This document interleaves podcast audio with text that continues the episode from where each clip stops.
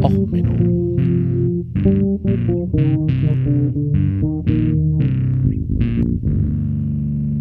Der inkompetente Podcast über Dinge aus Militär, Technik und Computer, die so richtig in die Hose gingen.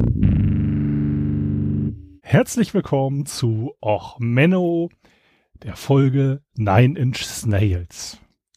Ja, das ist eigentlich jetzt so eine Folge, mal ohne Mendelssohn, aber eine der besten Muppet äh, Performances ever mit die Nine Inch Snails mit Gimme Some Salt.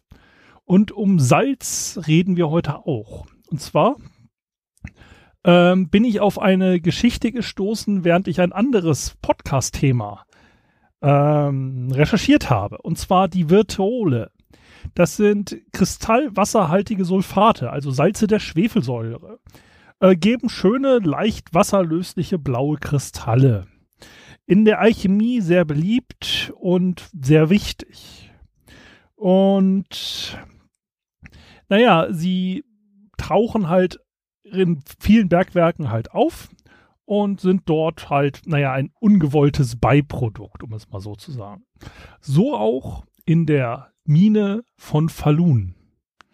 In Falun ähm, begab es sich, dass der Bergmann mit dem Spitznamen Fett Matz, also der dicke Matz, äh, im wahren Namen Matz Iralson, ähm, 1677 gestorben ist. So. Das war ja erstmal tragisch, aber man hat ihn nicht wiedergefunden. 1719 haben Mitarbeiter der Faluna äh, Kupfermine einen intakten Körper in einem wassergefüllten Seitenstollen gefunden. Dieser Seitenstollen war halt lange nicht mehr benutzt. Sie brachten den Körper an die Oberfläche, weil es war ja ein Bergmann, also muss man ihn ja erstmal wieder retten. Und seine ehemalige Verlobte, die Margret Olsdotter, hatte halt Fettmetz denn identifiziert, der vor 42 Jahren verschwunden ist. Und in der frischen Luft trocknete der Körper auf einmal plötzlich aus und wurde steinhart. Und die Leute sagten halt zum Sch Oh, das ist der Mumifi also der versteinerte Bergmann und haben das Ganze als, naja, berühmte Sehenswürdigkeit erstmal ausgestellt. Und als der berühmte Naturforscher Karl Linnaus ähm, vorbeikam, also Karl war für die schwedische ähm, Welt relativ wichtig. Er war halt an der Universität von Uppsala, hat dort ähm, als Professor gearbeitet und hat halt relativ viel über die Natur in Schweden und ähnliches publiziert, hat halt auch gereist und so weiter.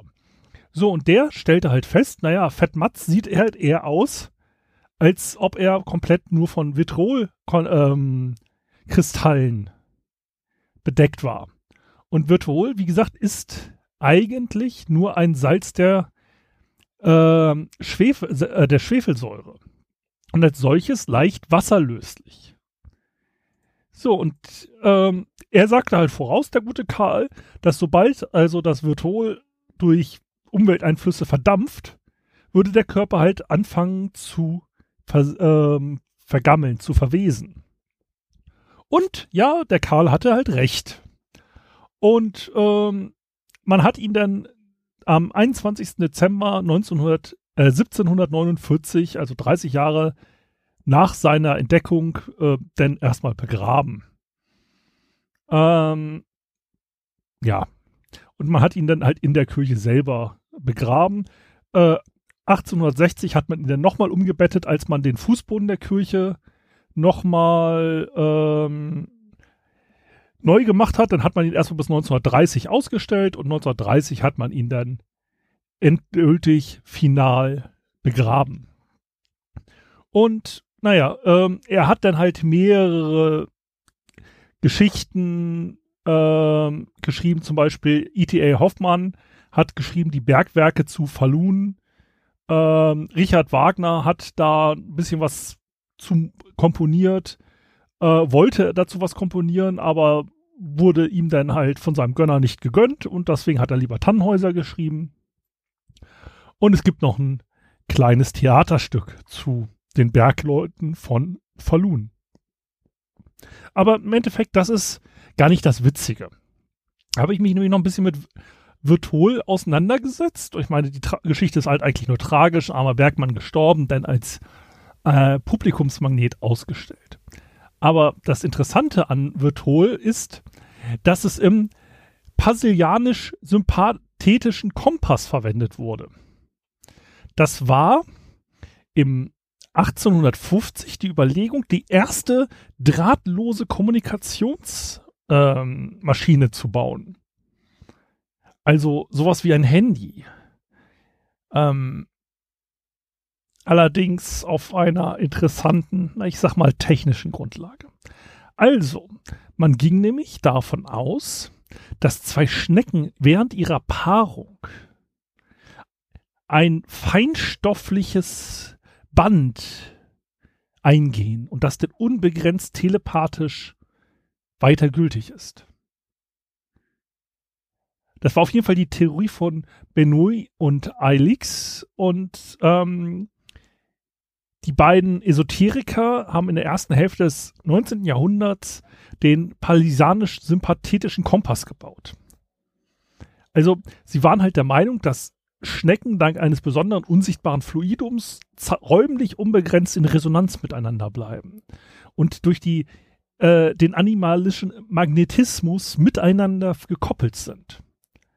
Und deswegen hatte man zwei Holzkästen gebaut, in die 24 Zinkteller eingelassen waren mit Kupfersulfat, also blauer Virtol.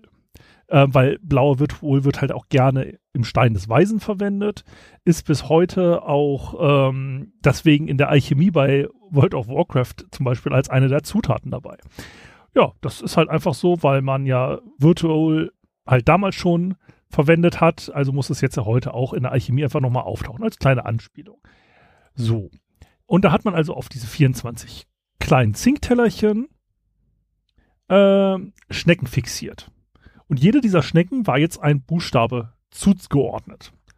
So, und um eine Nachricht zu tippen, hätte der Telegrafist die Schnecken in entsprechender Reihenfolge einfach berührt. Auf der korrespondierenden Gegenseite sollte sich die Schnecke denn äh, be entsprechend bewegen.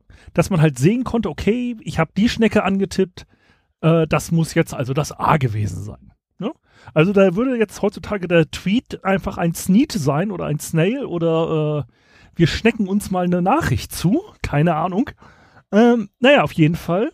Am 2. Oktober 1850 lud Benoit seine Geldgeber und einen befreundeten Journalisten äh, ein, um die Funktionstüchtigkeit seines Resonanzkompass für alle Gespräche zu prüfen. Der Journalist Alex ließ sich von dem Erfolg des Tests überzeugen und berichtete am 26. Oktober 1850 begeistert über diese neue Übertragungsmedium. Das Gespräch, das wir hier gemeinsam führten, Sie und ich im Kreis der Familie, unter Freunden, morgens oder abends, über jedes beliebige Thema und aus jedwegen Anlass kann ebenso gleichzeitig auf alle Distanzen geschehen, mit dem Vorteil der Sicherheit, der Genauigkeit, der Annehmlichkeit, der Wirtschaftlichkeit, mit einfach allem. Ja, man, der Journalist erklärte dieses Gerät auch als geeignete Alternative zur üblichen Telegrafie, weil man ja dann keine Kabel ziehen musste. Ähm, naja, da war es halt so, dass die Geldgeber sich natürlich sagten so, ha, naja, komm, ich bin ein wenig skeptisch, ne? Also mach mal nochmal einen Versuch und diesmal rennst du aber nicht zwischen beiden Kästen hin und her. Ja, und da hat man eine zweite Präsentation verlangt, aber da tauchte er dann halt nicht mehr auf. Er soll dann angeblich zwei Jahre später an geistiger Verwirrung gestorben sein. Tja. Das ist jetzt also die Geschichte des Schneckentelegraphen. Ich fand sie bescheuert genug, um daraus jetzt mal eine Bonus-Episode zu machen. Ähm, also im Vergleich zu heute sind frühere Schwurbler nicht besser gewesen. Ähm, wie gesagt, das basiert auch auf demselben Prinzip wie diese Waffensalbe, die ich euch ja schon mal vorgestellt habe.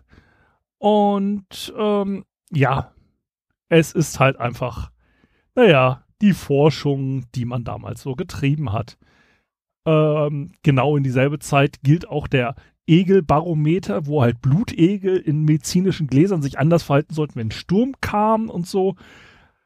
Naja, gut, ähm, lassen wir den Krempel. Also, hier genießt erstmal die Muppets mit ihren Nine Inch Snails. Das ist eine der coolsten Muppet-Sketches überhaupt. Ich hoffe, ihr habt bis zur nächsten Folge eine angenehme Woche und wir hören uns dann bei der nächsten regulären Folge von Och Menno. Also bis dann, alles Gute, euer Sven.